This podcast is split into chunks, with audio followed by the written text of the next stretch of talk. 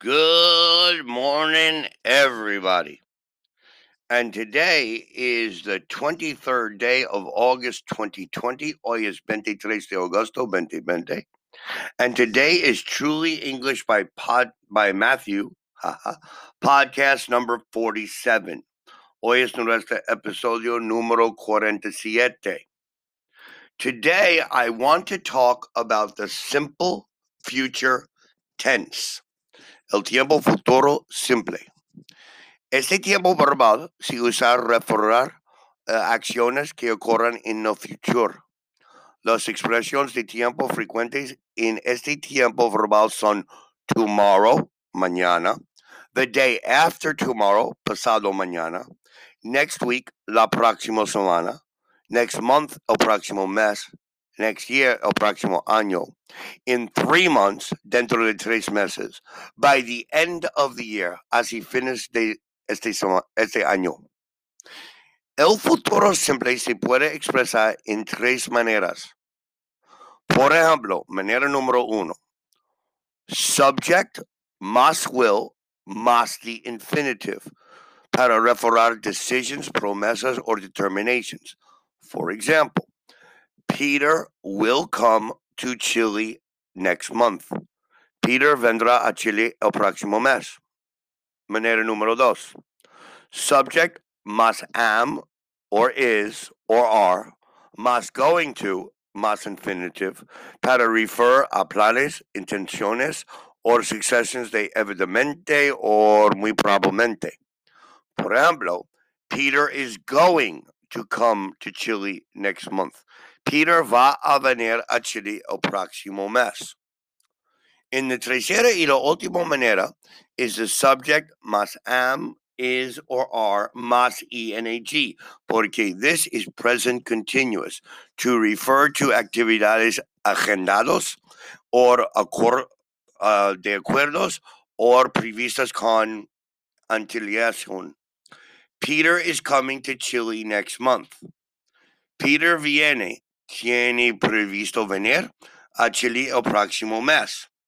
So, entonces we can say, my mother will come to the house tomorrow. My mother is going to come to the house tomorrow. My mother is coming to the house tomorrow. That's singular for the future. I use is. My friends are, no, excuse me, my friends will play basketball tomorrow. My friends are going to play basketball tomorrow. My friends are playing basketball tomorrow. That's plural, friends, plural. So there's three forms to talk about the simple future. El futuro simple con will. Esta construcción generalmente se usa para expresar el futuro simple y surgir la idea de decisión, promesa o determinación. En la conversation diario, will forma la contracción ill. For example, they will visit us next weekend. Ellos nos visitar el próximo fin de semana. Or Mary will come to work tomorrow. Mary vendrá a trabajo mañana. I'll be home all day next Sunday. Estaré en casa todo el día el próximo domingo. I'll, I will. You'll, you will. He'll, he will. She'll, she will. They'll, they will. So we poner double L después I, you, he, she, they in order to put will. I will, he will, they will, she will. En la forma negativa, we use usar not entre el verbo modal will y the infinitivo. En la conversation diario, si prefer usar la contraction won't.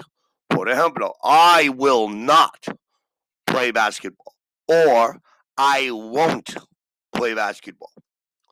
They will not visit us next weekend. Or they won't visit us next weekend. Mary will not come home tomorrow. Or Mary won't come home tomorrow. I will not be at home all day next Sunday. I won't be at home all day next Sunday. Entonces, I will not be or I won't es igual. I will not work. I mm. will not be working. I won't work. I won't be working.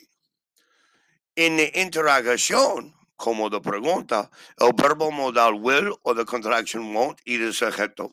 Si deseas formar una pregunta, introducir what, when, where, etc. Por ejemplo, will they visit us next weekend? Or won't they visit us next weekend? Will Mary come home tomorrow? Or won't Mary come home tomorrow? Will you be home all day next Sunday? When will they visit us? Why won't Mary come to work tomorrow? Now, this is all preguntas. Now, the pregunta más habitual con este simple future tense is what will you do? What will you do? ¿Qué hará usted? What will you do? I will go to work. What will you do? I won't go to work. So that's the future. The future simple.